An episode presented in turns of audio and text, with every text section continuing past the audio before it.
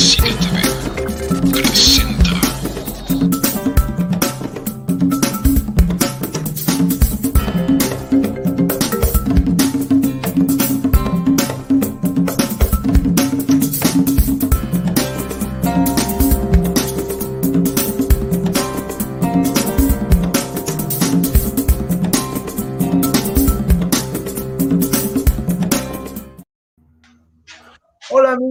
buenas tardes a todos los que nos siguen a través de eh, TV, Ademir Sports, en fin, todas nuestras plataformas. Como siempre es un gusto saludarlos. Yo soy Daniel Velasco y eh, les doy la más cordial bienvenida a este su programa en corto y al hueco en compañía de mi buen amigo Beto Espinosa. Beto, amigo, ¿cómo estás? Te saludo con mucho gusto. ¿Cómo te trata la vida? Hola, ¿cómo estás, Dani? ¿Cómo están a todos los amigos de En Corto y al Hueco? Es un placer saludarlos con muchas noticias, lo, lamentable con Rubén Omar Romano, mi querido Dani, vamos a hablar con él, le mandamos un fuerte saludo y pronta recuperación al buen Rubén.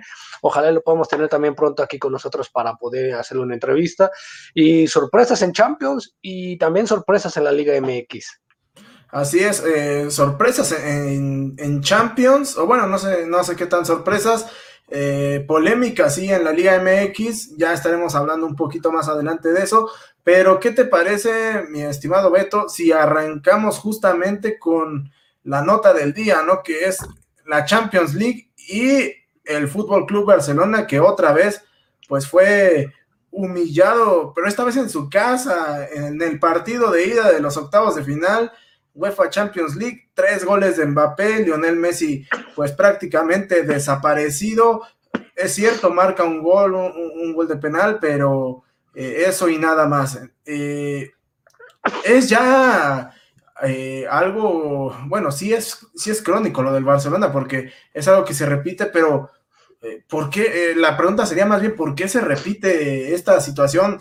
Primero, el Atlético de Madrid le mete 2-0, después la Juventus le mete 3-0, después este, la Roma le mete otros 3, después el Liverpool, el año pasado el Bayern, ahora el PSG. ¿Qué es lo que le pasa al Barcelona? Pues, ¿qué es lo que le pasa a Dani? Simple y sencillamente es lo, lo siguiente. Lo que, lo que les pasa es que meramente ya se está acabando esa hegemonía, ya se está acabando ese poderío de, este club del Barcelona. No sé si coincidas conmigo. Ya no es el Barcelona que nos regaló muchísimas cosas interesantes, entre ellas, obviamente, lo de eh, el, sextete con Guardiola, con Iniesta, con Xavi, eh, con Eto'o, Ronaldinho, o sea, toda esa camada de jugadores está yendo. Una, dos, un Messi que se ve que está totalmente fuera de lugar, que no quiere estar ya ahí en Barcelona, ya él se imagina fuera de ahí. Y eso está bueno. Si su sueño va a ser por otro lado, está bien. Pero también, Daniel, o sea, un Ronald Koeman que después de haber tenido una buena participación eh, con, Holanda en Brasil 2014, no ha podido hacer grandes cosas con esta, con, con, con clubes, ¿eh? Y Ronald Koeman está eh, pagando caro esta posible eliminación. Hay que decirlo, no, es el, no está tan tajantemente eliminado el Barcelona, pero sí se puede decir que por ahí este eh, puede ser ya un clavo al ataúd, ¿no? Son tres goles que tiene que hacer allá en el Parque de los Príncipes. Yo creo que el Barcelona tiene equipo, tiene nivel y sobre todo sabemos que a pesar de solo contar con Messi, con uno que otro jugador interesante, pero de renombre general como Lionel Messi, todavía puede llegar y, y levantarse de este 4-1. Yo creo que sí, pero es muy, muy, muy lapidario a mi criterio, pero pues, ojalá que no, que no termine un segundo año el, Barcelona eliminado de fea manera. Bueno, eh, aunque ya no sería segundo año, no sé ya cuántos años, porque mira, eh, decíamos el año pasado. Pues segundo año consecutivo, consecutivo, de manera fea, porque el año pasado pues, el, el Bayern lo, lo, humilla y le pasa por encima meramente al Barcelona con ese famoso 8-2.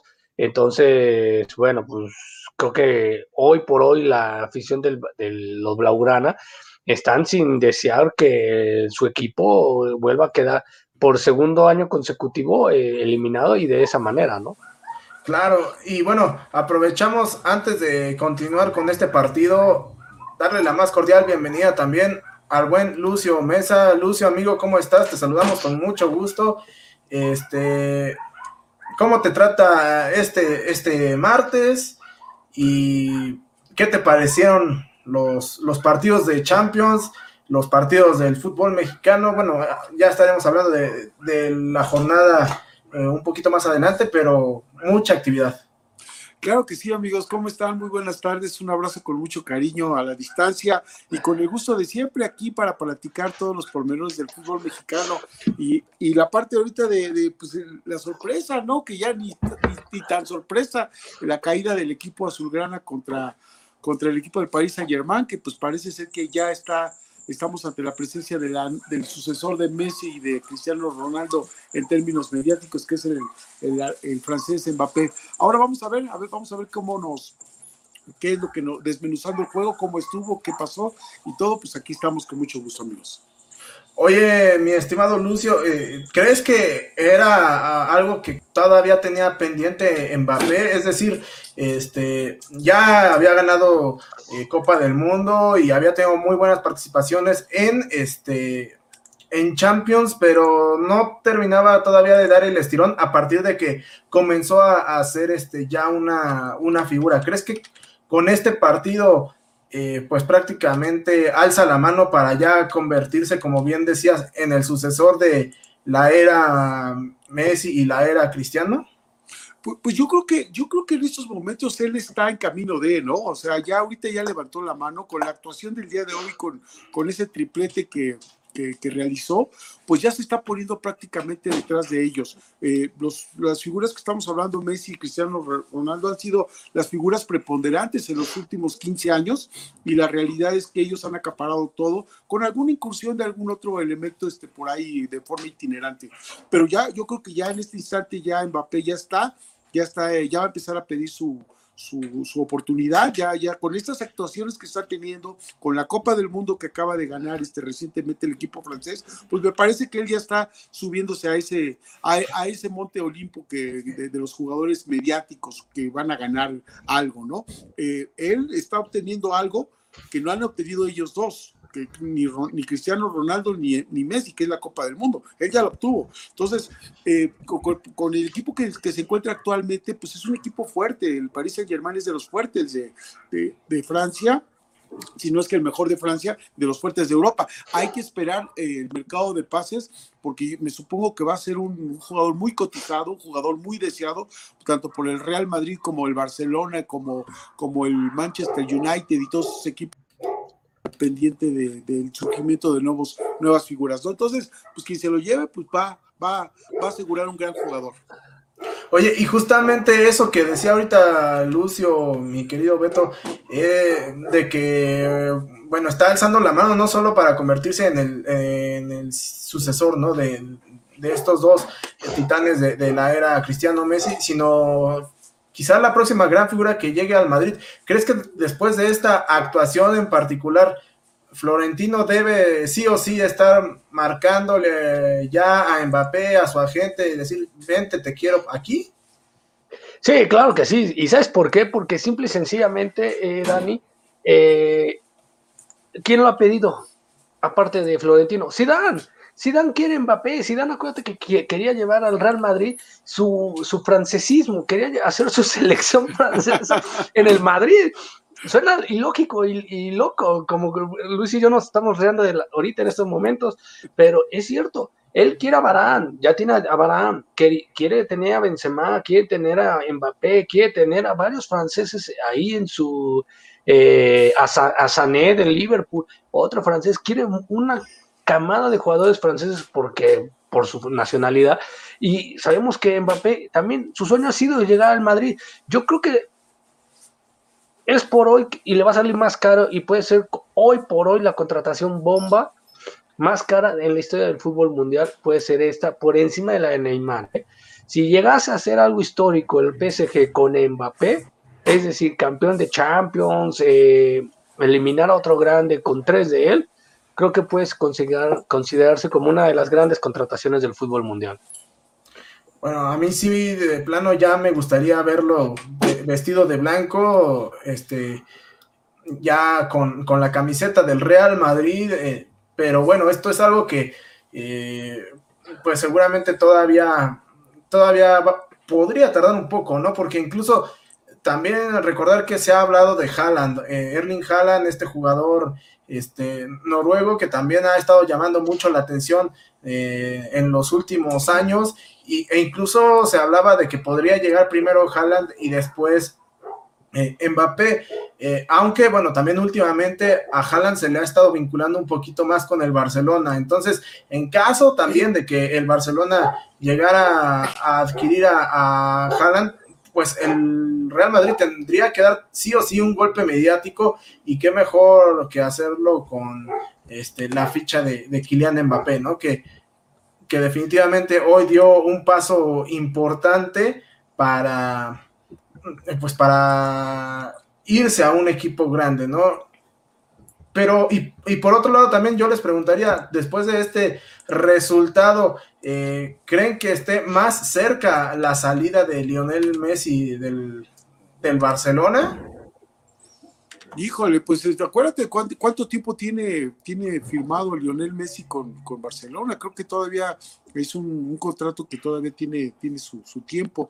Yo creo que, que las circunstancias se van a ir dando día con día. Aquí eh, es, eh, es, muy aventurado poder establecer que, que, él ya acabó su ciclo, siendo que ah, recientemente hubo toda una, una telenovela en torno al, al, al, caso, ¿no? Y sigue siendo, porque pues se, ah, se acaba de, de, ventilar públicamente el contrato de, que, que, está devengando con Barcelona y un contrato de esa naturaleza, pues es muy complicado, ¿no? Que, que, se pueda romper, pero no lo sabemos. Hay que esperar a ver qué sucede. Eh, vamos a esperar a ver qué sucede con los refuerzos, porque también eh, la permanencia de, de, Lionel Messi pues, tiene que ver mucho también con su entorno, quién está, cómo está, si el equipo está para hacer qué, el, el técnico, pues quién va a ser, etcétera. Yo creo que esta temporada va a ser un, una, una, temporada muy difícil para Barcelona en lo que se reorganiza de, primero de, en, sus, en su contienda interna para la dirigencia, pero también va a ser muy importante que, que, que, que, se defina qué plantel va a ser, porque este plantel, por lo que se ve, pues no, no dio resultados para esta temporada y pues no lo sabemos. Yo francamente no me atrevería en este momento a afirmar si sigue o no. Lo que sí, lo que sí es un hecho es que, que poco a poco la figura de, de Messi, su, la estrella de Messi, pues va ya va perdiendo ese fulgor por, por de, de, forma natural, ¿no? De forma razonablemente natural, porque es un jugador que tiene 34 años y que, bueno, pues ha estado en el máximo nivel, pues en los últimos, ¿cuántos? En los últimos 15 años. Entonces, pues es sí. algo, que, es algo que, que, que, tenemos que ponderar a la hora de establecer juicios, ¿no? Y Mbappé, pues es un jugador que, pues que está iniciando todo y todo es miel para él, ¿no? Entonces, tenemos que entender esa parte también. Pero básicamente para mí en lo personal, yo creo que, que va, va, a pasar un tiempecillo para que, para que eh, se pueda establecer cuál va a ser el futuro de Leo Messi. Eh, él, depende de él completamente si él está eh, a gusto no y él va a decir bueno sigo o no sigo y, y se van a de, de, ahí van a darse varias cosas no oye Beto eh, ahorita Lucio decía algo muy importante no que era el entorno de Messi pues siempre va a ser importante para determinar cuál es su futuro.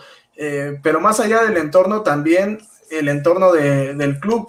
Y se ha rumorado que en caso de que Joan Laporta sea el que gane las elecciones eh, podría todavía estar una temporada más, por lo menos con el Barcelona. Pero más allá de si gana o no la porta, este, ¿no crees que ya también le vendría bien un cambio de aires a Messi? Este, digo, llegue a donde llegue, él va a ser la figura estelar, ¿no? Pero creo que ya el peso y la carga que tiene de todos los años de fracaso en Champions con el Barcelona ya es demasiada. Sí, ya es demasiada y obviamente pues eh, creo que ah, si hay algo que Messi no ha podido hacer es levantar él una copa solo como capitán como decir estandarte de un equipo de, que es del Barcelona. Aquí eh, sabemos que el estandarte de este tridente eh, era precisamente Xavi, Iniesta y hacían mancuerna con Messi, por eso este Barcelona era poderoso, pero a raíz de que se va Iniesta, se va con Iniesta, empieza a hacer algo, levantan la última copa que es la de este, perdón, con Xavi levantan la última copa, la última Champions, y cuando una vez que deja Xavi el equipo, se le cae a pedazos a Leonel Messi y Messi no puede hacer absolutamente nada. No ha ganado un solo título él, solo que él sea capaz de llegar y decir, yo como capitán, levantar ese título. O sea, realmente le, ha, le ha pesado mucho a Messi cargar con toda la, eh, el boom, la luz, la parafernalia que es Barcelona Fútbol Club.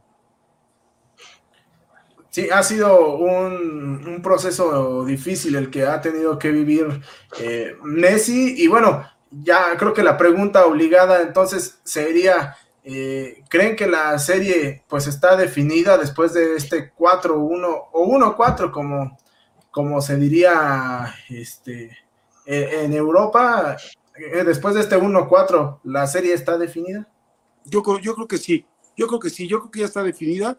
Este, sobre todo tomando en cuenta que la vuelta es en París. Entonces yo creo que ya esto ya está completamente definido, ya estamos, eh, ya se está, se está terminando la, Champions para el equipo para el equipo culé entonces pues a, lo que viene yo con esto me parece que París Saint Germain se, se, posiciona en un lugar en el cual es un, un, serio candidato, porque independientemente de que estamos viendo una Barcelona decadente, sigue siendo Barcelona.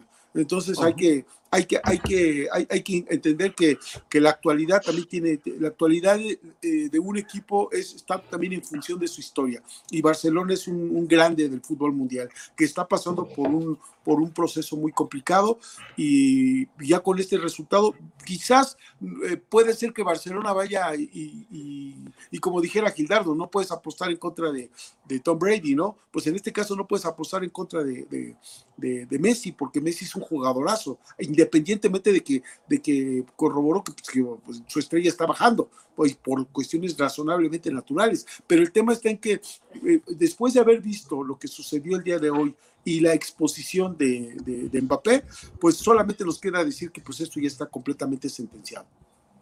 ¿Coincides, Beto, con Lucio en cuanto a que ya está sentenciada la eliminatoria? Voy a decir una frase célebre de dos grandes del fútbol. Uno es el señor Lucio Mesa y el otro es Daniel Alberto Brailovsky. Los partidos hay que jugarlos, no hay que demeditarlos, no hay que eh, hacer menos al Barcelona. Yo lo decía eh, muy, muy al principio de la transmisión, Dani, que puede ser que sí, que sea un clavo en el ataúd, pero no es, no es imposible, son tres. O sea, que salga en su mejor año, en su mejor noche Messi, que diga yo soy el mejor jugador del mundo y lo demuestre por qué, que sea, y que tenga que hacerle tres allá en el Parque de los Príncipes, o que el PSG salga en una noche para el perro y no le salga nada, pues puede ganar el, Barcelona y, y, remontarlo. Se ve difícil porque este Barcelona no ha podido caminar un poquito, pero yo creo que, digamos, si me fuera yo un porcentaje, diría que es casi un 80-20 que el PSG pasa a la segunda ronda. Ok, bueno, yo le voy a poner eh, un porcentaje mucho más alto al PSG para mí también, al igual que, que Lucio, la eliminatoria ya está sentenciada, creo que el Barcelona únicamente tiene que ir a cumplir con el trámite de de jugar el partido, pero honestamente no veo a este Barcelona haciéndole eh, cuatro goles al, al, Paris Saint Germain allá. Eh, y, es más, recordar que este, en caso de que haga eh, goles el Paris Saint Germain, pues sí, o sea, tal vez tiene que ir nada más por tres, pero aún así este, es una hazaña sumamente complicada aparte hay que recordar que este Paris Saint Germain no tuvo ni a Di María ni, tuvo a Neymar, o sea, prácticamente jugó eh, bajo los hombros de Mbappé y Mbappé lo hizo sumamente bien, por lo que si se le añaden estos dos jugadores que muy probablemente estén ya para el partido de vuelta, no veo la forma en cómo este Barcelona pueda darle la vuelta a una eliminatoria que, bueno, está demasiado cuesta arriba y que la historia reciente de, del Barcelona pues deja claro que los escenarios grandes le pesan, ¿no? Y, e incluso los escenarios eh, en los que, eh, en los que ha adquirido esos fantasmas recientes, entiéndase Roma, entiéndase Liverpool, llegaba a esos partidos con un marcador favorable. Eh, el partido del año pasado contra el Bayern Múnich, es cierto, fue partido único, pero aún así eh, terminó por, por sobrepasar el escenario al Barcelona. y ahora que llega al Parque de los Príncipes con un escenario completamente en contra, eh, creo que hay todavía más argumentos como para pensar que esta eliminatoria eh, puede ser histórica para el Barcelona en el sentido de que tal vez se lleva eh, más de 10 goles en el global. Puede ser, yo no creo, yo no creo que se lleve tantos, pero sí puede ser que este, yo no tampoco descarto que el PSG pueda hacer uno o dos goles en, Francia, ¿no? Para terminar por sentenciar esto que prácticamente para, para muchos ya está eh, sentenciado. Eh, los partidos hay que jugarlos, sin embargo, bien dice también Lucio, y tiene un punto cierto, pues, es eh, apostarle en contra de Messi es hacerte el harakiri, ¿no? puede ser que, digo, tenga la gran noche de su vida, reacciona y, le mete tres al, al, PSG, pero bueno, o sea, el PSG parece que va a recuperar a Neymar, parece que va a recuperar a Di María, entonces va a ser un PSG muy bien armado y ahora tiene que demostrar, porque también hay que decirlo, ¿eh? El PSG también se, está jugando la historia en Champions, porque ha tenido grandes equipos con Cavani, con Neymar, con Mbappé, con Falcao, con todos los que ha tenido, y ha fracasado, ¿eh? Y no se diga hace dos años cuando llega, bueno, el, año pasado cuando llega a la final ahí contra el Bayern, termina por, fracasar una vez más, teniendo a uno de los mejores jugadores del momento, que era Mbappé, que era Cavani y que era el mismo Neymar. Con un Mbappé más joven, ¿no? Sí, claro. Digo, ahí van, Yo creo que los, astros se están alineando de tal manera que podríamos estar en presencia. Si, si, si Barcelona logra hacer una hombrada, bueno, estaríamos eh, ante, un, ante un jugador que sigue vigente, que es el caso de Leo Messi, y se puede considerar en esos momentos el cuestionamiento de la vigencia de Messi, porque no ha tenido una trascendencia en, el resultado. El partido de hoy pues, prácticamente esto, pasó desapercibido. Si él logra hacer eso, bueno, pues seguiremos confiando en ello, pero si no, pues estaríamos hablando de que, de que bueno, pues se impuso la lógica en función de lo que vimos en este partido. Sí, obviamente yo considero que es muy complicado que Barcelona se logre levantar, porque la tendencia de Barcelona es hacia la baja y la tendencia de, Mbappé sobre todo es hacia arriba. Y, y, agregando lo que tú acabas de mencionar, en el sentido de que, de que Paris Saint Germain va a contar con un plantel este, mucho más completo del que presentó el día de hoy, pues esto estamos, estamos hablando de un escenario muy poco probable de remontada, independientemente de que estamos hablando de Leo Messi, ¿no? O sea, independientemente de ello. Vamos a ver de qué está hecho. Quizás esta sea una magnífica oportunidad para poder demostrar su vigencia. Vamos a ver, yo lo dudo mucho, pero pues al final del día esto es fútbol y, y como bien dices, como lo dice Brailos, que los partidos hay que jugarlos, eso es verdad, eso es cierto, pero también hay tendencias hay una historia también y pues también juegan, vamos a esperar, vamos a esperar. Pues sí, vamos a esperar, pero en lo que nosotros esperamos a que se defina la serie, pues vamos a repasar un poquito de forma rápida eh, el otro partido que se disputó el día de hoy entre el Leipzig y el Liverpool. El equipo inglés saca una ventaja importante, dos goles eh, como visitante, además de que no recibe anotación. Esto, sin duda alguna, le pone eh, el escenario sumamente complicado al equipo, al equipo alemán, pero eh, vaya, dicen que sobre todo a los alemanes nunca hay que darlos por muertos, ¿no? Ya justamente un jugador inglés Gary Lineker alguna vez sentenció que el fútbol es un deporte en donde juegan 11 contra 11 y en el que siempre gana Alemania. Eh, aunque quizá en esta ocasión no aplique, pero este, vaya, si hay, si hay equipos a los que no se pueden dar por muertos es a los alemanes. Sí, claro, Alemania, pues no, no que nunca, siempre nos ha demostrado que con la cara en alto se va siempre del terreno de juego, ¿no?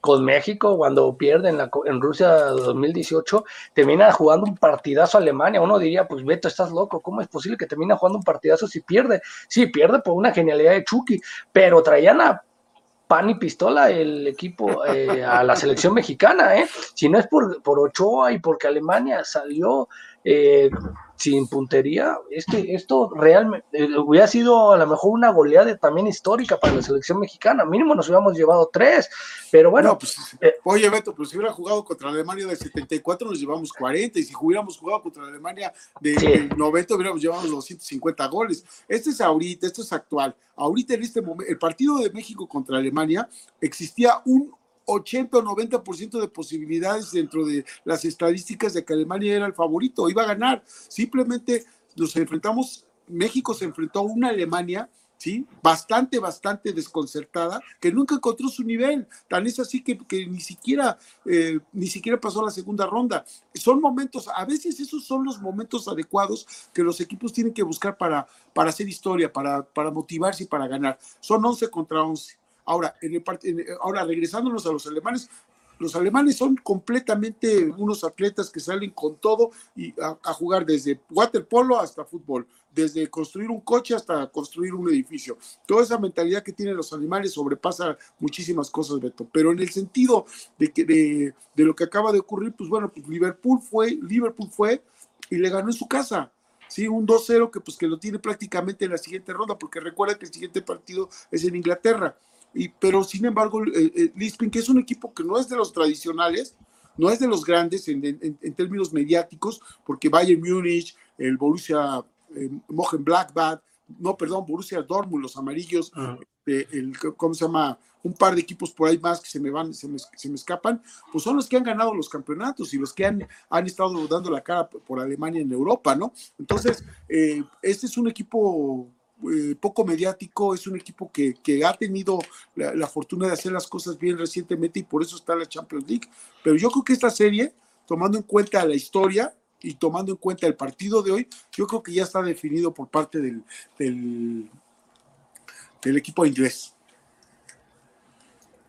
Sí, yo también coincido, creo que es una, una llave que está prácticamente definida. Si bien el Liverpool quizá no había estado teniendo eh, sus mejores participaciones a lo largo de los últimos partidos en cualquiera de sus competencias, encontró en este juego un bálsamo importante de confianza y eh, ahora pues esto lo catapulta a estar prácticamente amarrando un lugar dentro de los primeros ocho mejores de, de Europa, ¿no? Este, algo que también ya el equipo rojo nos ha acostumbrado a lo largo de los últimos años.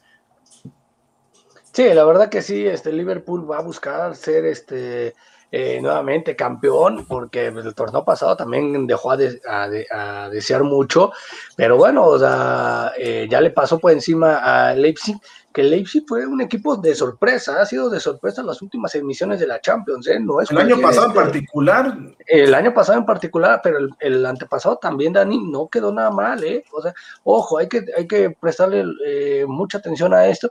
Y el Liverpool también, a ver si no sale también con una sorpresita, porque a veces terminan por jugar bien, mal, pero bueno, eh, el fútbol alemán o los jugadores alemanes son severamente muy duros, muy duros. Y bueno, yo creo que aquí también no hay que... recuerden, ¿eh? Acuérdense que yo una vez dije, el marcador más engañoso es el 2-0, ¿eh? Ojo, ¿eh? Puede ser, ¿eh? Puede ser por ahí también. Pues, pero eh, dentro del mismo partido, ya llegar este 2-0 eh, a, a, los segundos 90 minutos, creo que cambia mucho, mucho la cosa, mi estimado Beto. Eh, pero bueno, vamos a repasar rápidamente los duelos de mañana. para ustedes, ¿quién sale favorito? Primero, este, este juego entre el Porto y la Juventus, el equipo portugués en donde milita eh, eh, el Tecatito Corona, recibirá este, el, partido de ida el día de mañana en punto de las 2 de la tarde. Eh, es quizá la llave más dispareja, ¿no?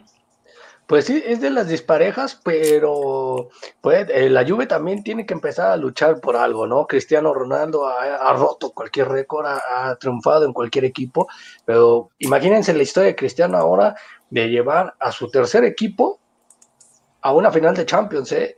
Creo que podría ser eh, bueno, cuarto, sería cuarto porque llega con el Sporting de Lisboa, creo que llega a la final de Champions. No, con el Sporting de Lisboa no, llega a Champions. Entonces es con el, con el Manchester, con el Madrid, con esos dos llega.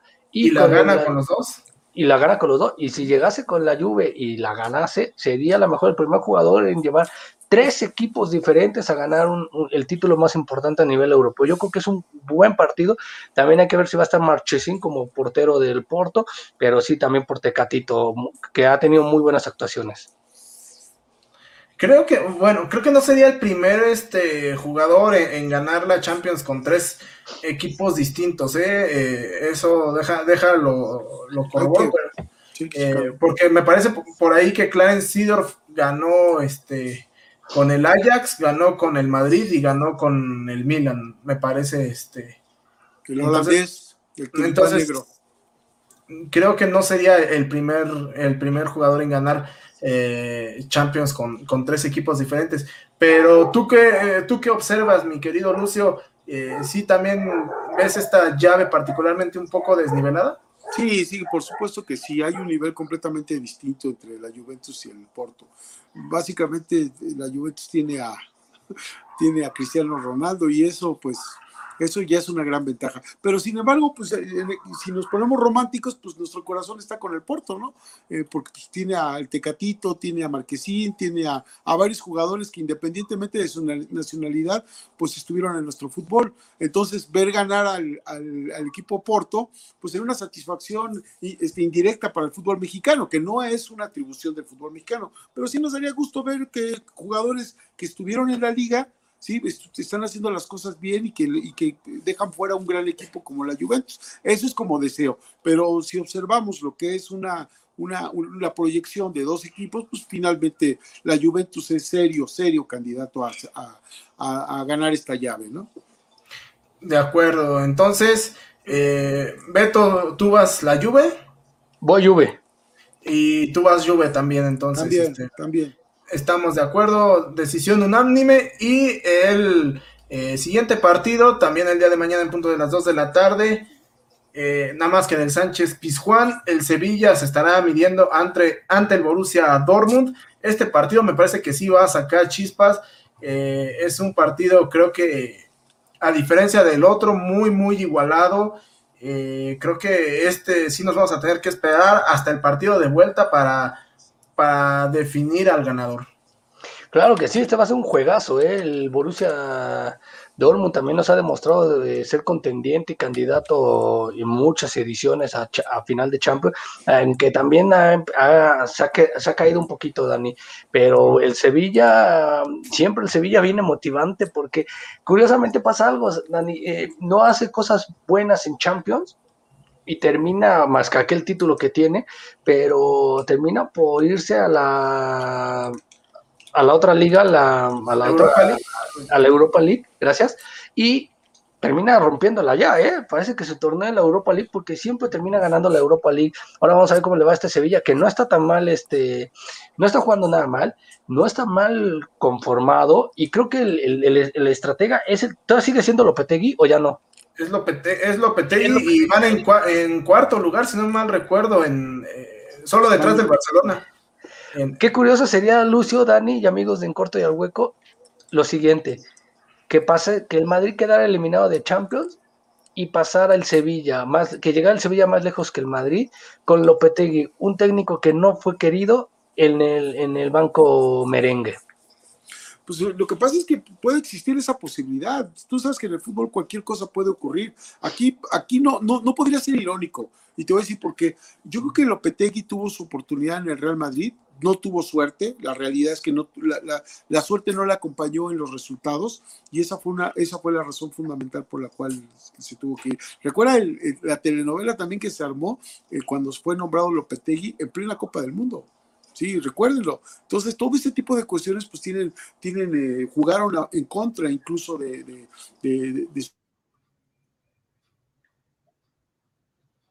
Ah, se te fue el volumen, amigo. Se le fue el volumen al, buen Lucio. Ya, ya, ya, ya. ya, ahí está, ok, perdón, aquí, aquí seguimos. Entonces, de alguna manera, eh, ese, ese tema, ese tema, pues, eh, trae cola, ¿no? En, la cuestión de Lopetegui. Ahora, si llegase a, pasar el equipo de Sevilla, que es, es probable también, y quedase eliminado el, Real Madrid, aunque bueno, parece ser que el Real Madrid la tiene un poco menos complicada que Barcelona, pues bueno. Otra vez, otra vez tu audio, amigo. Perdón, discúlpeme, ya, ya, ya, está, ¿verdad? Estaríamos hablando entonces de un, de, de, algo muy, muy, pues, hablando de, de, realidades, ¿no? La realidad del Sevilla es esta y la realidad del Real Madrid, pues es esa. Entonces, yo no garantizo que el Real Madrid sea el serio candidato a ganar la Champions League, porque en estos momentos está mejor Liverpool, está mejor Bayern Múnich, la misma Juventus, entonces hay dos o tres equipos arriba del Real Madrid, por lo cual yo no garantizo y no, no me atrevería a apostar em, en relación a, este, a, esa llave, ¿no? Yo creo que, que Sevilla tiene serias posibilidades de, ganar su llave. Real Madrid está tratando de hacer lo suyo, pero sin embargo me parece que, que, Sevilla tiene serias posibilidades. Sería algo eh, para los historiadores y para para la gente que nos gusta el fútbol, algo inusual ver eliminado al Real Madrid y ver clasificado en la Champions League al Sevilla. Sí, yo también coincido, aunque, este, bueno, vamos a, vamos a esperar todavía unas, unos cuantos días más para ver al Real Madrid, porque, bueno, el Madrid tendrá participación hasta la próxima semana. Ya estaremos hablando de, esos partidos justamente el próximo martes. Este, y bueno, por lo pronto, eh, el Sevilla, pues viene haciendo bien las cosas como ya lo habían mencionado los dos. Y bueno, eh, aquí yo no, me aventuraría a dar un eh, ganador todavía de la llave, pero sí creo que el día de mañana el Sevilla va a sacar ligera ventaja 2-1. Ligera ventaja, yo creo que no, yo creo que el Dortmund va a, va a ser el que salga avante de esto, porque sí es este eh, poderoso, ¿eh? este equipo sí juega bien. El Sevilla esperemos que haga también bien las cosas y bueno, Lopetegui demuestre por qué, por algo llegó al, Sevilla después de haber sido cortado de fea manera y de haber tenido un paso muy malo también con el Real Madrid. Yo me voy 2-1 al revés, el Borussia. Desempata esto, amigo. No, yo, yo creo que, que mañana gana gana por la mínima diferencia, coincido contigo, ¿sí? Este, gana, gana por la mínima diferencia Sevilla, pero la llave yo creo que la, se la lleva Borussia Dortmund. Perfecto, pero bueno, pues vamos a hacer una pequeña pausa, amigos, no se vayan. Eh, cuando regresemos estaremos eh, hablando sobre el fútbol mexicano, las polémicas alrededor de algunos de los partidos. Eh, no se vayan, seguimos aquí en corto y al hueco con el buen Beto Espinosa, Lucio Mesa, yo soy Daniel Velasco, enseguida regresamos.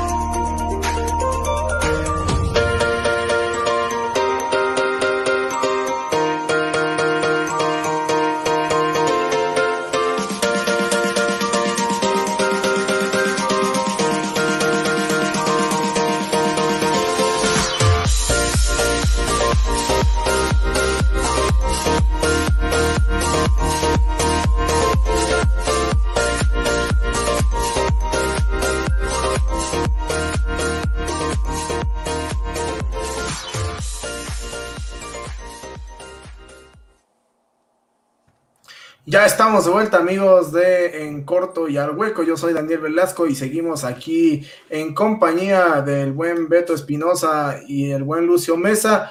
Pues, amigos, es momento de hablar del fútbol mexicano porque, eh, pues, nos dejó partidos interesantes, nos dejó cuestiones polémicas y, bueno, ya estaremos también hablando un poquito de, de esas polémicas eh, porque vaya, incluso ahí hubo algunas declaraciones post encuentro eh, por parte del comisionado, eh, bueno, no el comisionado, el, presidente de la comisión de árbitros, Arturo, Arturo Bricio, que bueno, sale a defender a, Luis Enrique Santander tras esa polémica eh, jugada en el partido de Toluca y Pumas. Pero bueno, eh, ¿qué les parece si vamos revisando cada uno de los partidos, amigos? Eh, arrancar justamente con la goleada del Puebla a Bravos de Ciudad Juárez y Santiago Ormeño que se destapa con tres goles. Ormeño pues, ah, viene caminando bien con este pueblita de, mis amores, el pueblita de toda la vida, de, de buen Gildardo Figueroa, de Daniel eh, Velasco, de Lucio Mesa, aunque digan que no. Todos nos, todos nos subimos al barco.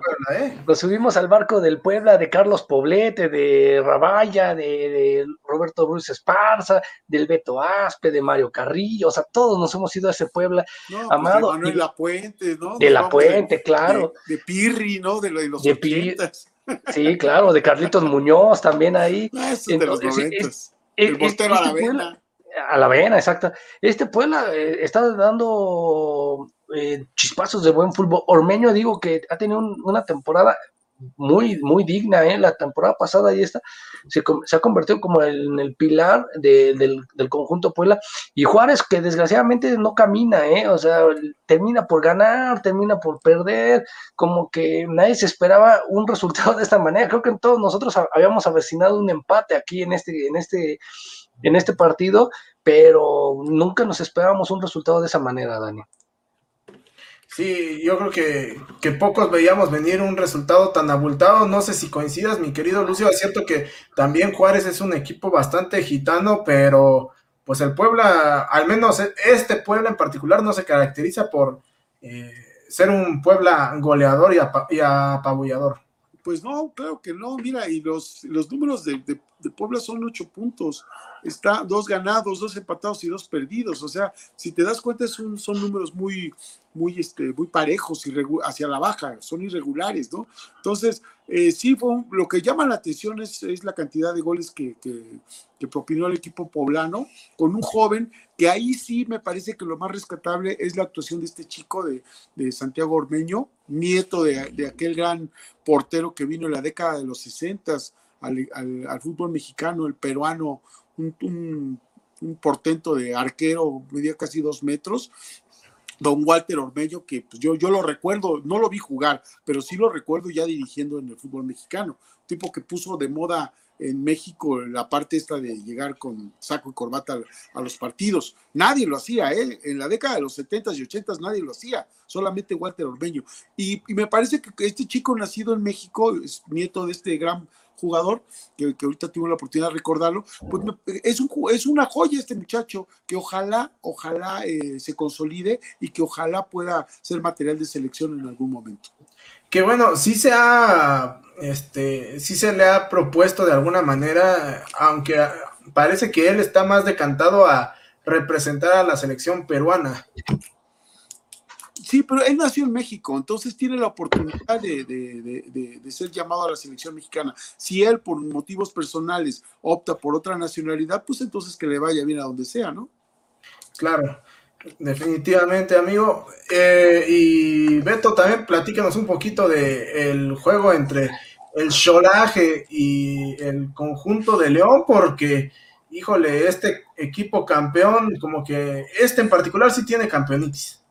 Este sí tiene campeonitis, ¿sí? no sabemos qué le está pasando a este León que viene a perder con Chivas y ahora pierde con Tijuana. Tijuana está haciendo bien las cosas con Pablo, eh, con Guede, porque Guede, este, Guede. Pablo Guede, gracias. Pablo Guede llevó a, a Monarcas Morelia a su último, a una participación en liguilla y no le hizo nada mal, ¿eh?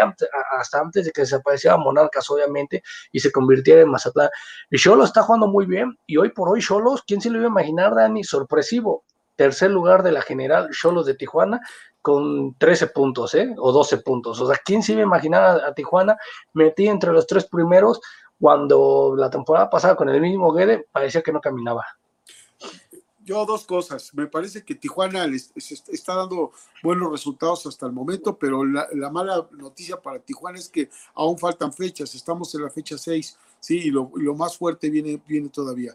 Eh, pero sin embargo, hay que, hay que, hay que darle un reconocimiento a que pues estar metido los tres primeros lugares en la fecha 6, pues no, no, no es tan sencillo, ¿no? Está por encima de equipos como Santa Laguna, Monterrey, Cruz Azul, los mismos Tigres, que esos últimos pues juegan el día de mañana, ¿no? Y eso se va a mover se va, se va a mover irremediablemente en contra de Tijuana. Entonces hay que, hay que, hay, que ponderar eso. Y en el caso de la, del, del equipo de León, pues sí, efectivamente, desgraciadamente padece de una rara enfermedad que se llama campeonitis, en la cual los recientes monarcas pues les cuesta mucho trabajo volver a agarrar el ritmo. Y eso es algo también razonablemente natural y más bien entendible, no, no, no natural, es entendible, porque un equipo cuando es campeón pues definitivamente se relaja por, por, por, es cuando llegas a la parte de arriba, ¿qué, qué sigue la parte de arriba? Pues ya sigue bajar, ¿no? Entonces, eh, el, problema no es llegar, sino mantenerse. Y los grandes equipos, que también lo es el equipo de León, pues yo me imagino que en cualquier momento despierta.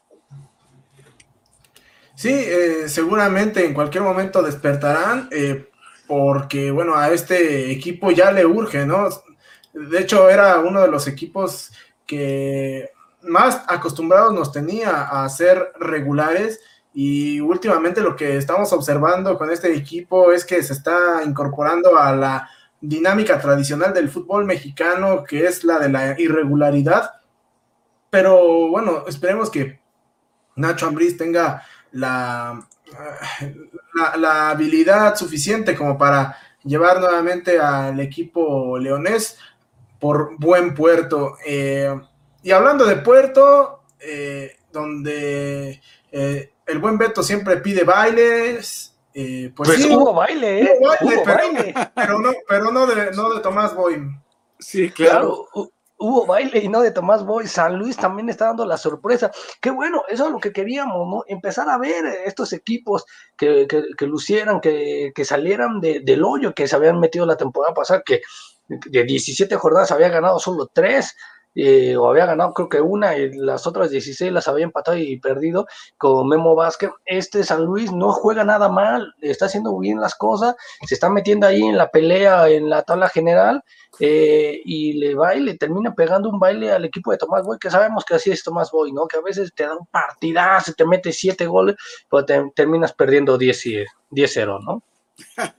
bueno, el equipo del técnico Leonel Rocco, pues fue contundente en el marcador, ¿no? Vamos a ver si, ese, esa contundencia pues se, se, se transforma en regularidad porque la realidad es que antes de este partido solamente había sumado cuatro puntos y ahorita lo coloca otra vez con siete, ya lo coloca con siete puntos que sigue estando en, una medianía bastante, bastante espeluznante, ¿no? Hay que esperar también ver, ver si esto pues sigue, le, sirve un poco al equipo de San Luis para poder alejarse de esos, de esos, eh, de esos lugares. Nadie espera que, que, San Luis sea campeón, ¿eh? mucho menos dándole un vistazo al plantel que tiene.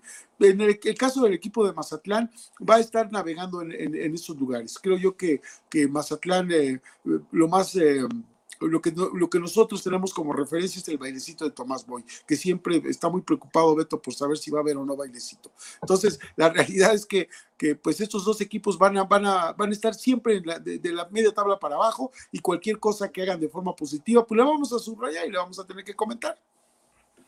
De acuerdo. Eh, y bueno, por otro lado, un equipo que parece seguir en esa medianía, pues es el cuadro de las Chivas Rayadas de Guadalajara que igualan 2 a 2 contra el equipo de Necaxa, un conjunto este, de Chivas que parecía que había adquirido cierta confianza después de la victoria contra el León, pero bueno, no termina de dar ese arrancón. Sí, no termina de dar ese, ese arrancón porque obviamente todo el mundo daba por hecho, Dani, Lucio y amigos en Corte de Buco, que Necaxa iba a perder porque nos ha regalado, o sea, las últimas jornadas Necaxa había sido eh, un rival que perdía, ¿no? O sea, había sido sucumbido ante cualquier equipo. Sin embargo, estas chivas parece que no caminan, como que todavía no dan ese estirón oficial, pero bueno, parece que hay noticias y sorpresas. Se prevé que pueda regresar Orbelín, Cota, al rebaño sagrado, entre pequeños rumores que todavía se pueden hacer en, el, en Chivas. Pero bueno, eh, Chivas hoy por hoy está todavía dentro, gracias a este empate, calificado dentro de los 12. ¿eh? Es el doceavo, pero está ahorita en liguilla. Oye, pero pues es que mira, yo, yo, yo, no, le, yo no le daría tanto, tanto crédito a, a, los, a los pues, a los rumores, porque finalmente estamos en la fecha 6. Y independientemente de que pueda existir algún cabildeo, no me parece que, es, que sea algo que, que tenga que preocuparse el equipo de Guadalajara. Yo creo que Guadalajara tiene que preocuparse y me parece que, que está más cercano esto a la realidad de mejorar de mejorar, de ser partidos mucho más parejos. Recordemos que este punto le sabe, pero a gloria al Guadalajara, porque acuérdate que el empate fue en circunstancias este, ya, ya muy desfavorables, ya está prácticamente la última jugada del partido, en un partido que, que, que de Caxa se vio muy ordenado, se vio bien atrás, que esa es su fortaleza de Necaxa, porque arriba Necaxa desafortunadamente, y aunque haya, aunque haya clavado dos goles en este partido, pues yo creo que un equipo con más oficio como Tigres, Cruz Azul, los mismos Pumas, le mete cuatro, así como salieron las Chivas en este partido. Yo creo que aquí el, vas allá de estar futureando, de ver quién, quién puede llegar a, manejar, el, bueno, a integrar el equipo, que no estamos en tiempo de ello, yo creo que, que ahorita en este momento tiene que preocuparse por mejorar, ¿sí? Por, por entender bien las cosas, porque Bucetich tenga su plantel completo. Yo sigo insistiendo en una, en una, en una tesis. Me parece que, que Guadalajara eh, tiene el material humano suficiente, tanto en el cuerpo técnico como en, en, la cancha, como para poder revertir el momento que está viviendo me parece. En el caso de Necaxa, Necaxa tiene mucho orden, bueno, mostró mucho orden, ¿sí? Y, tuvo la desventura de que le clavaron el empate y les ha de haber dolido muchísimo a los necaxistas. Pero Necaxa le va a costar mucho trabajo dejar la medianía, va a buscar la posibilidad de entrar entre el lugar 12 y el lugar 9, viéndolo porque ahorita está ubicado en el lugar 14. Entonces, no, yo no le veo mucho, mucho potencial a Necaxa para poderlo ubicar dentro de los ocho primeros. ¿Tú sí lo ves este, por arriba de los ocho primeros, Beto? No, yo creo que también estaría entre los dos últimos para calificar a la liguilla, ¿no? Ya sea en el lugar 11 o 12, pero más allá no lo creo. No creo que, a menos de que vaya a cerrar la temporada como la cerró la, el torneo anterior, ¿se acuerdan? Que empezó a escalar, escalar, escalar, escalar, escalar y se llevaba a colar entre los, pues, eh, creo que en el lugar 7, una cosa así. Pero bueno, o sea, así es el Necaxa. Ojalá y lo haga bien el profe Cruz, que hace, sabemos que es un técnico que le gusta trabajar y que sabe plantear eh, partidos muy interesantes. Este fue uno de ellos. Y Chivas, pues, empezar a caminar, Dani. Pues sí, eh, pero bueno, por lo pronto vámonos directamente a lo que sucedió en la cancha del Estadio Azteca, en donde eh, las Águilas del Buen Beto superaron dos goles por uno. Le robaron al América. Bueno, ahorita, ya, ya nos dirás por qué, amigo. Este, pero bueno, eh, aunque siguen para algunos sin gustar, pero están sacando los resultados y poco a poco se empieza a ver la mano de Santiago Solari eh, y bueno, parece que el equipo, este, el equipo de Cuapa no está padeciendo tanto esta transición entre la etapa de Miguel Herrera y la de Santiago Solari. Pues en, números no lo podemos decir, ¿eh? podemos decirlo, Lucio, que entre, en números los dos van iguales, los dos técnicos siempre nos mantuvieron a la América, bueno, ahorita es fecha 6, yo lo entiendo y coincido con Lucio, es muy temprano todavía, pero bueno, los dos técnicos están teniendo al equipo entre los primeros cuatro lugares. Eso es digno. Que no guste cómo está jugando esta América que esté ganando, bueno, eso es otra cosa. Pero están haciendo relativamente bien las cosas. El indiecito, digo que le robaban a la América porque no le marcaron tres penales que eran más que claros y ya estuviera sido cuatro hasta cinco uno la goleada. Pero bueno, eh, el Piti Altamirano está también demostrando cosas interesantes con el Querétaro. Ojo con Querétaro, ¿eh? Y con el Piti Altamirano que está llevando este equipo a, sí, está empezando, está perdiendo, pero está perdiendo con la cara en alto, ¿eh? No, nadie, eh, nadie esperaba que el resultado lo sacara América de último minuto gracias a un golazo de Henry Martin. ¿Coincides, este, mi estimado Lucio? Completamente, completamente. Mira, yo creo que, que América, América está teniendo una, una, transición adecuada en relación a lo que está ocurriendo con, el, con, con, con, la salida de Miguel Herrera y con la llegada de Solari, porque al final del día independientemente de que, coincido también que no está gustando el equipo América en su funcionamiento, eso no importa ahorita. Me parece que eso es irrelevante. Yo creo que América lo que tiene que hacer ahorita es ganar los puntos, ganar los puntos, los partidos que se tienen que ganar, como sea y todo. Aunque yo creo, y luego hay muchos puristas que, establecen que América tiene que, por su grandeza, etcétera, tiene la obligación de jugar bien al fútbol. Sí, pero acaba de cambiar de técnico y, este técnico está trabajando para darle un, sello particular a este equipo. Y si, si se lo está dando y en la jornada 6 está compartiendo el primer lugar con, con el Toluca, pues me parece que las cosas van bien. Yo no coincido con todos los los este, expertos que dicen que, que está traicionando a la grande. A mí me parece que eso es basura. Yo creo que América está haciendo un buen campeonato. Me parece que sus seguidores deben de estar tranquilos en el sentido de que este técnico los, los va a llevar a, estar entre los cuatro primeros. ¿sí? Y mira que yo, yo soy cementero, ¿eh? ya saben lo que opino de, la rivalidad que tengo con América. O sea, es histórica antes de que ustedes nacieran. Pero sin embargo, tengo que reconocer que en estos momentos la transición del América ha sido adecuada, como bien dice Beto. Y en el caso de Querétaro, bueno, ganó tres partidos, ya ha perdido tres, pero ¿qué le puedes pedir a un técnico con ese plantel? ¿Sí? Con, esas, con, con, esas, con esa oportunidad que le brindaron. Acuérdate que los, los entrenadores mexicanos generalmente llegan como apagafuegos, ¿sí? Ahora, los tres partidos que perdió, pues, han sido partidos que perdió contra América, Cruz Azul y Toluca. ¿sí? Entonces no, no, no, no, perdió contra, contra el San, Juan, San, Pedro Forestal, ¿no? O sea, no, o sea, tampoco son los partidos que ganado, pues tampoco se los ganaron al Real Madrid, o sea, son, son los partidos que debió de haber ganado y está cumpliendo. A mí me gustaría mucho que el Peter Camirano que le vaya muy bien con Querétaro, que Querétaro le vaya bien, para que de esa forma este muchacho reciba una oportunidad más en un equipo de mayor convocatoria quizá o de mayor importancia. Pero el tema está ahí. En este momento, en una hipotética liguilla de ocho equipos, está en séptimo lugar. Sí, y está haciendo las cosas razonablemente bien con el plantel que tiene y con los rivales que ha enfrentado. Totalmente, totalmente de acuerdo, mi estimado este, Lucio.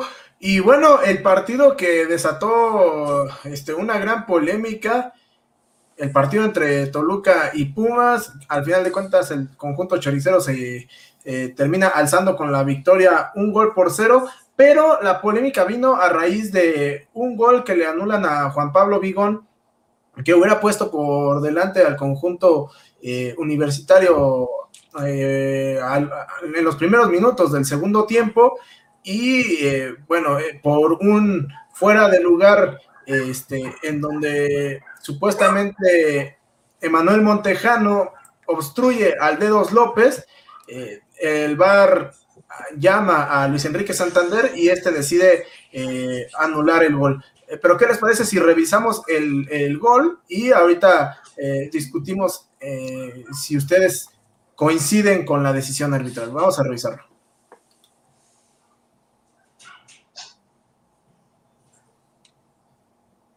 Bueno, ahí estamos viendo el gol.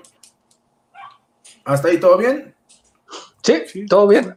Ahí, ahí obviamente no se, no, no, no, se marca nada. Hay que discutir esto largo y tendido. Y ahí va Santander. La jugada previa, ¿no? Es la que, la que señalaron, ¿no?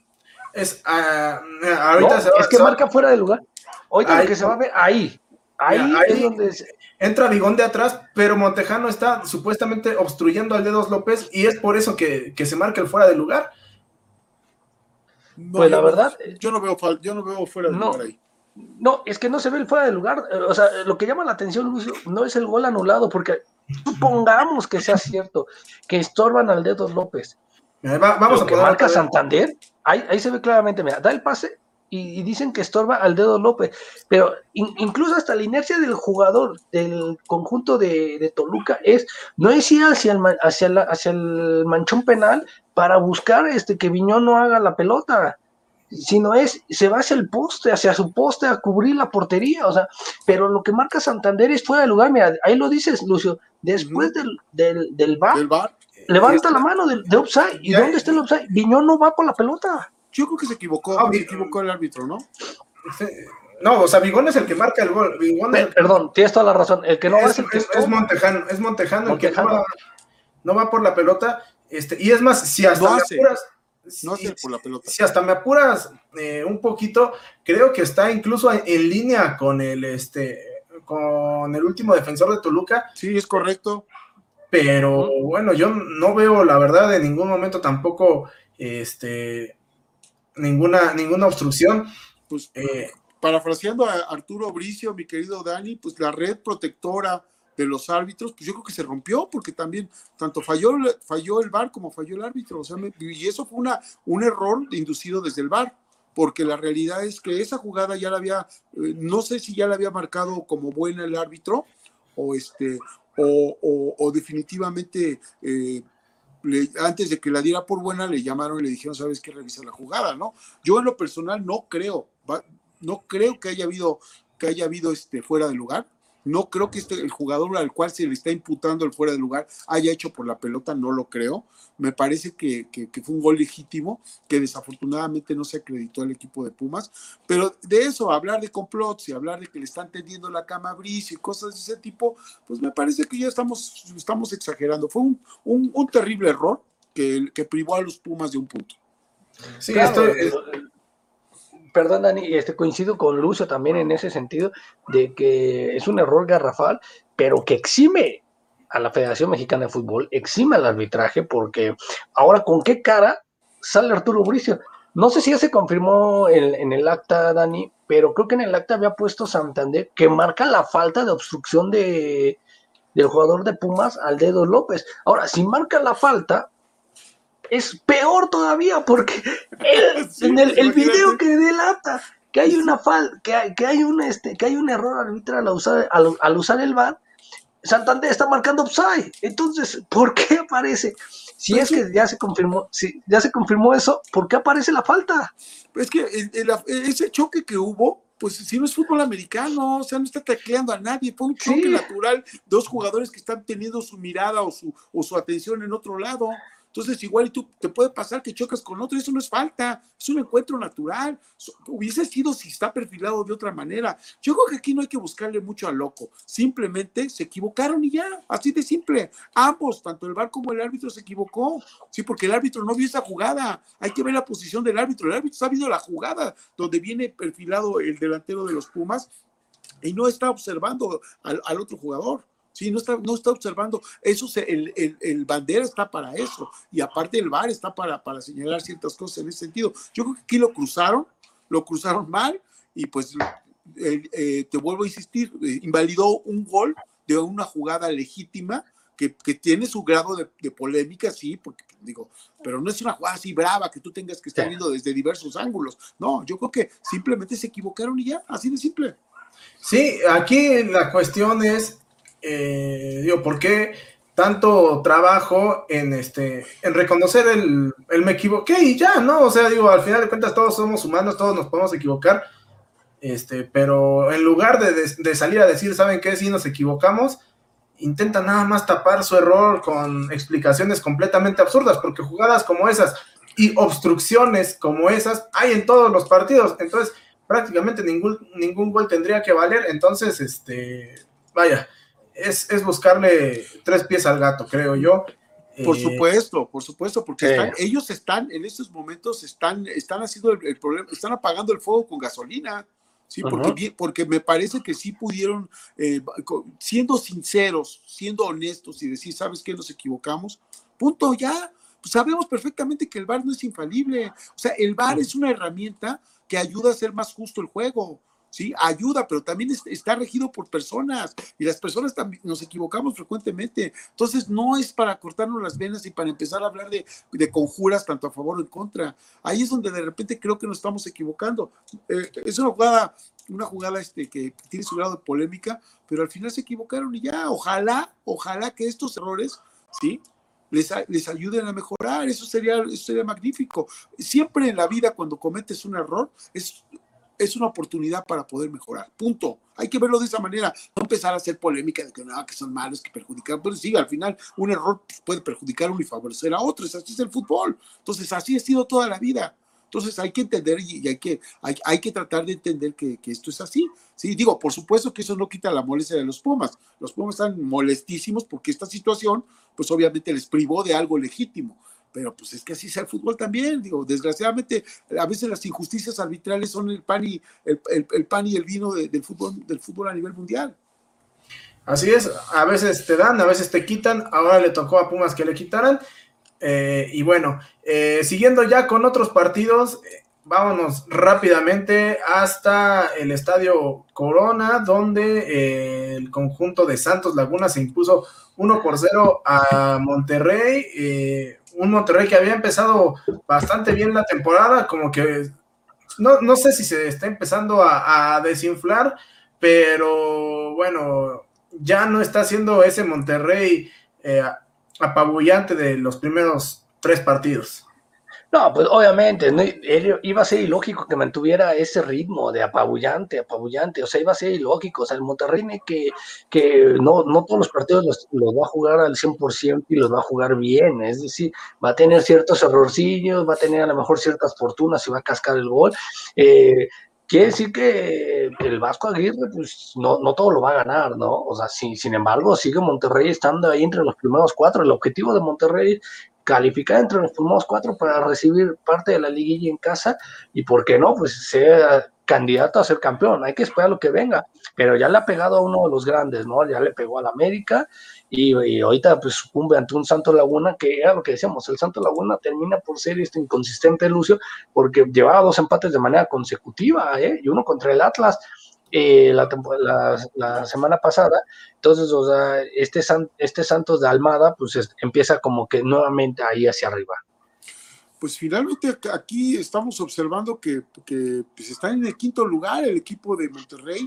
Eh, fue, mm, no creo yo que vaya a, alejarse de esos de esos, este, de, esos lugares. Eh, tiene tres ganados, un empatado y un perdido.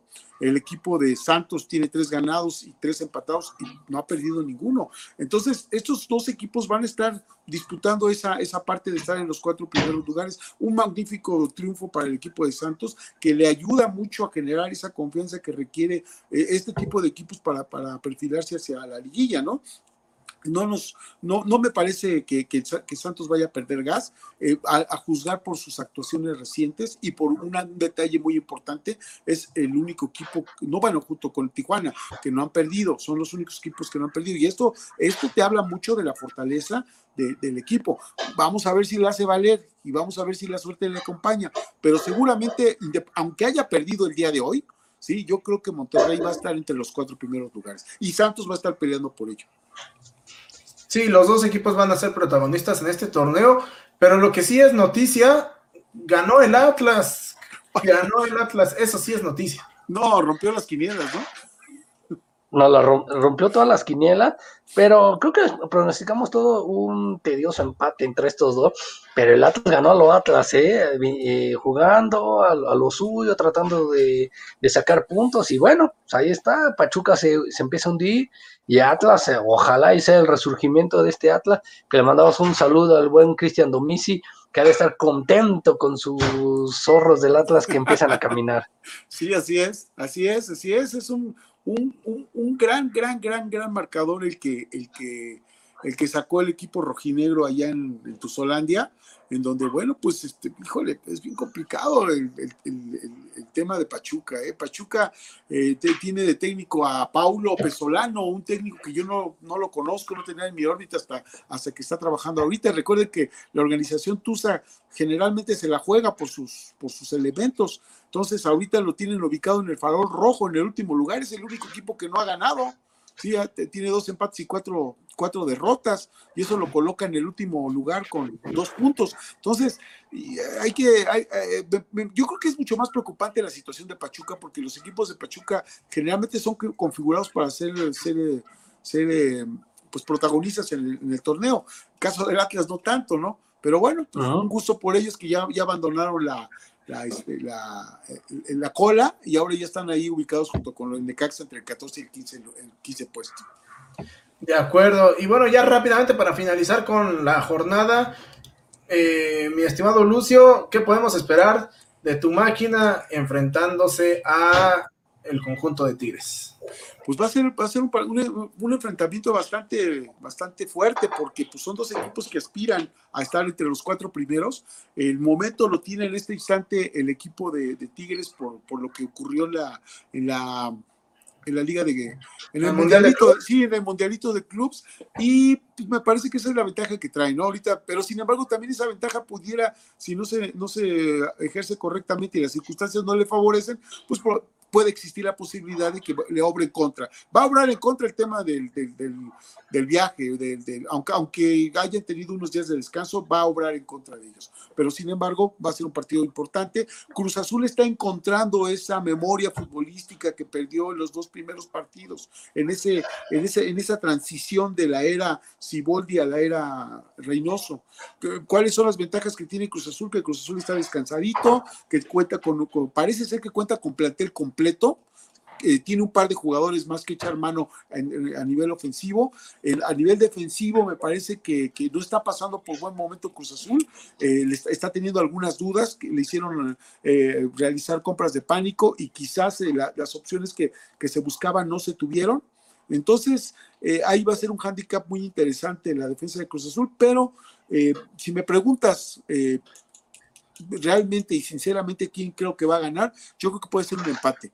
Obviamente deseo que gane Cruz Azul y, pues esperemos que, así sea, pero la realidad es que este partido está configurado para un empate. Y rápidamente, este, Beto, ¿qué te parece si nos ayudas a repasar un poco cómo están las posiciones en la tabla general? Ahí están los, los, los 12 primeros, obviamente el Toluca número uno con 13 puntos, el América con segundo con 13, Cholo con 13, Santos, gracias con su, a su triunfo contra Monterrey, se coloca en la cuarta posición con 12 puntos, Monterrey es quinto con 10 puntos, Cruz Azul ah, con un partido pendiente eh, tiene 9 puntos, Querétaro 9 puntos, a pesar de que, que ya nos decía Lucio, 3, tres, tres triunfos, 3 derrotas, Querétaro hoy por hoy está calificado, Puebla 8 puntitos, por ahí va también el Puebla, el Tigre 7 puntos, San Luis ya está calificado hasta ahorita, si es que termina la liguilla, bueno, terminar el torneo y empezar la liguilla, estaría calificado con 7 puntos, Mazatlán con 7 y Chivas con 6, son los 12 que están colocados en la tabla general. Obviamente pueden cambiar, eh, Tigres podría eh, quitar a Cruz Azul de ese sexto lugar con 10 puntos, Cruz Azul podría ser el séptimo o el octavo, dependiendo de cómo queden los resultados, o incluso pues mantenerse y solo sumar este un puntito, o Cruz Azul incluso irse también hasta el quinto lugar, ¿eh? O al, tercer lugar, Beto, ¿eh? O al tercero. No, al tercero no le alcanza. No, no, no, alcanza porque tendría nueve puntos. Con tres llegaría a 12. o sea, pues el, tercer lugar es el, tercer lugar es Tijuana con 12. No tiene. tiene 13. No, Tijuana tiene 12 puntos. América tiene 13, sí, claro. América y Toluca son los que están en primer lugar con 13 puntos. O sea, pudiera llegar y sobre todo por el, por el, por los goles. Chécate cuántos tiene Tijuana y cuántos tiene Cruz Azul. Tijuana tiene 8 y Cruz Azul tiene 7. Entonces ahí, ahí podría existir esa posibilidad. Pero hay que esperar. y repasamos. Y rápidamente, mi estimado Lucio, este, los partidos de la próxima jornada, la fecha 7, eh, el conjunto de San Luis enfrentando a Santos, Necaxa, Monterrey, Bravos en contra de Mazatlán. sí, Cruz Azul contra Toluca en el Estadio Azteca, Atlas va contra el equipo de América, los Pumas, duelo de fieras, ahí van a tener que redimirse ambos, eh, el CU a las 12 del día, este, Cruz, eh, Pumas contra León y vamos a cerrar el, fin de semana con Querétaro contra Puebla, Tigres contra Cholos y el último partido pues, eh, de los horrorosos lunes entre el Pachuca y las Chivas. Sí, partidos este, interesantes, algunos de ellos. Eh, y bueno, Beto, también cuéntanos un poquito de Rubén Omar Romano, amigo. Pues este técnico relativamente podemos decir que exitoso, exitoso por lo que ha, por lo que ha hecho con ciertos equipos de fútbol. Eh, salió con éxito de su operación porque sufrió un infarto hoy en la mañana. Lo, se lo, mandaban a un hospital ahí en Guadalajara, ciudad donde vive Rubén Omar Romano y tiene a su familia, su, su restaurante y, ya salió, salió de la operación con éxito. Esperemos próxima recuperación al buen Rubén y que pues, ojalá esté, esté en el fútbol mexicano de vuelta. Ahí está, esos equipos que están ahí son los que ha dirigido, ¿eh? O sea, ha estado en grandes equipos, el Tecos, ¿se acuerdan de Tecos con Romano, Pachuca en el 2004, Monarcas Morelia, que era de los relativamente que había hecho muy bien, con Santos Laguna, cuando llega aquella gran final que termina perdiendo en penales históricamente y que nadie se lo podía imaginar, que parecía que era el gran título de Romano ya que tanto se lo merecía, con Cruz Azul que los dejó de superlíder, después viene eh, aquel fantasma de la inseguridad y lo termina por cambiar totalmente a Romano. Eh, llega un Atlas que también eh, surgió muchas cosas interesantes. En América creo que no tuvo la, oportunidad eh, digna en el momento, no llega en el momento justo. Hoy por hoy creo que podría ser un buen técnico para América, pero bueno, Romano en su momento hizo cosas interesantes en, en Libertadores. ¿Se acuerdan de aquel 3 a 3 o que tiene ahí contra el, River Plate en el Azteca, que, que, decía Romano, ya por favor, eh, me están haciendo sufrir porque metía gol América, remetía gol River, metía gol América, metía River. Entonces, y, era como, creo que uno de los grandes partidos de que tuvo este el Navarrete, Armando Navarrete en América, ahí con Cholos también tuvo un paso romano y pues no se diga con Celaya y con el poderoso Puebla. Ojalá eh, deseamos pronta recuperación para el buen Rubén Omar Romano.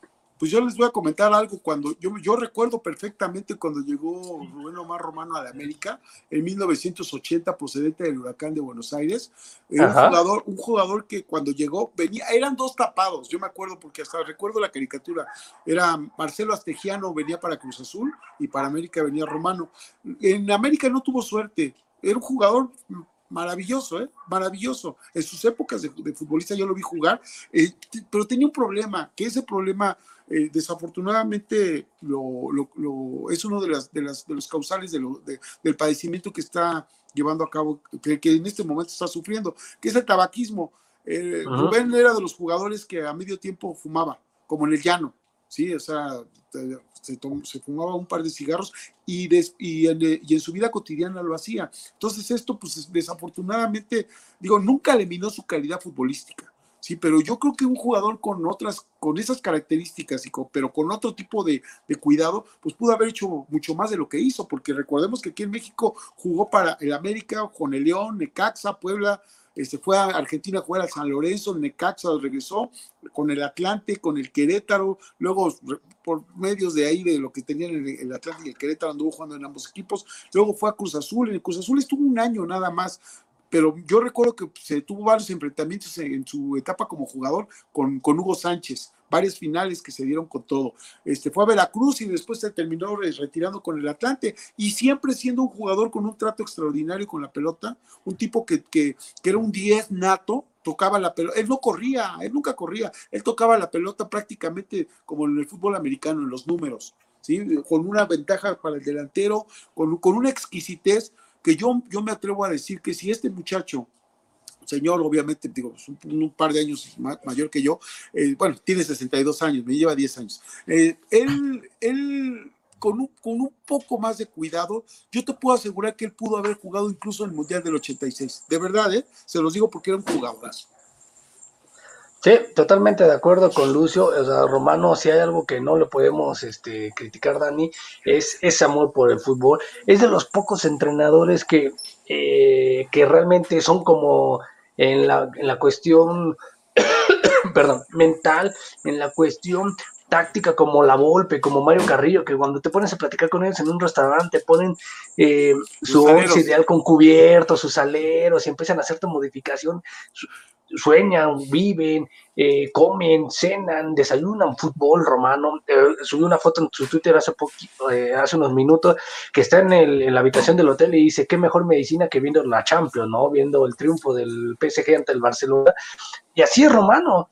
Y, creo que a lo mejor si coinciden conmigo y para a lo mejor ya cerrar con este tema y con el programa, Dani, creo que el, el fútbol ha sido si se pudiera decir así, ha sido ingrato e injusto con Romano, porque si ha habido si ha habido algún entrenador que ha merecido ser campeón, ha sido Romano, ¿no? Y si no, pues vean al Santos, vean con Cruz Azul hasta antes de su secuestro, eh, las cosas que hacía, ¿no? con un Atlas también viniendo de atrás, e, ese Atlas que eh, llega a pegarle un baile, ¿te acuerdas, Lucio? Le llega a pegar un baile al América en el Estadio Azteca, bueno, en el Jalisco, y en el Azteca metió un gol y parecía que el, Atlas eliminaba al América y sin embargo viene un América sacado de atrás con Cuauhtémoc Blanco, con todo y terminan eliminando a este Román, a este Atlas de Román. O sea, si, el fútbol ha sido injusto, ha sido con Romano para ser eh, campeón del fútbol mexicano.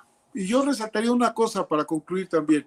Este, este tipo de, personajes como Romano son de los extranjeros que, le hacen bien al fútbol porque él como futbolista, independientemente de la cantidad de equipos que, estuvo y tuvo una, tuvo una gran identificación con el Atlante, sí, tanto como entrenador como, como jugador. Eso no, no sé qué tiene ese equipo, que, que la gente que ha, vestido sus colores, pues tiene un gran, gran acercamiento con ellos.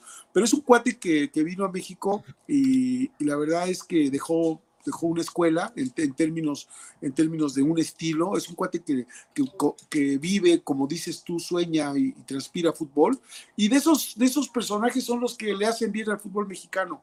Sí, porque son gente que se, que se renueva constantemente, que, que, nunca, yo nunca he escuchado ninguna mala, mala situación en contra del vestidor, nada. Es un cuate que hace, hizo jugar bien a sus equipos, es que jugó muy bien cuando le tocó jugar. Yo lo admiro más como jugador, porque a mí me tocó verlo jugar, a mí me tocó verlo entrenar, y la realidad es que era un gran jugador.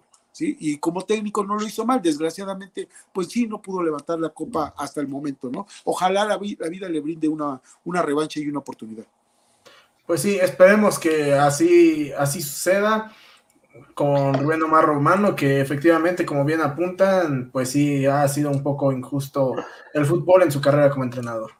Este, Dani, rápidamente, eh, hay un comunicado de Arturo Bricio que dice que el jugador número 210 de Pumas se encuentra en posición de fuera de juego cuando el balón es jugado por su compañero. Debe ser sancionado porque participa en el juego de forma activa al, al interferir a un adversario que puede jugar el balón. La interferencia se produce con el jugador del Toluca que tiende a modificar su trayectoria y por ello no llega a disputar el valor. El árbitro al principio concede el gol por tratarse de una interferencia. El VAR sugiere la revisión en la cancha y se rectifica la decisión e invalida. Eh, según Arturo Brizo, la decisión es, es correcta, ¿no? De acuerdo a su apreciación. sigue echándole tiner a la, lumbre, ¿no? mira, realmente aquí no se puede defender lo, lo indefendible. Eh, varios especialistas arbitrales han mencionado que fue un error grosero el de el del VAR, pero bueno, eh, ellos intentan eh, e-, ellos intentan proteger sus mismos errores, ¿no? En lugar de aceptarlo, algo que me parece triste porque, insisto, no tiene nada de malo en aceptar que te equivocaste, es de humanos eh, errar y, y, también es de humanos rectificar. Pero bueno, nosotros tenemos que llegar al final de este programa, no sin antes saludar al buen Josecito que nos menciona Rubén Omar Romano, una institución en México. Así es, y... Coincido con Josecito. Coincidimos todos y Alejandro Celio nos dice saludos al mejor equipo de, en temas deportivos. Ah, muchísimas gracias. Muchas gracias por sus comentarios aquí y aquí. Y aquí Brandon López nos dice, ¿a qué hora juegan? ¿Quién, es? Ya te dijimos, ya, te dijimos los de la Champions, ya te dijimos los de la Liga MX. Estaba dormido. Estaba dormido Brandon, o sea, ¿quién quieres que juegue? Y aquí el mismo Josecito otra vez nos manda al fantasma en blanco, cheque en blanco. Perfecto. Pero bueno, es momento de llegar al final de este programa, amigos. A nombre del buen Lucio Mesa, el buen Beto Espinosa. Esto fue En Corto y al Hueco. Yo soy Daniel Velasco. Cuídense mucho y nos vemos el próximo martes en punto de las 6 de la tarde para otra emisión. Hasta la próxima, amigos. Saludos. Intoxícate presenta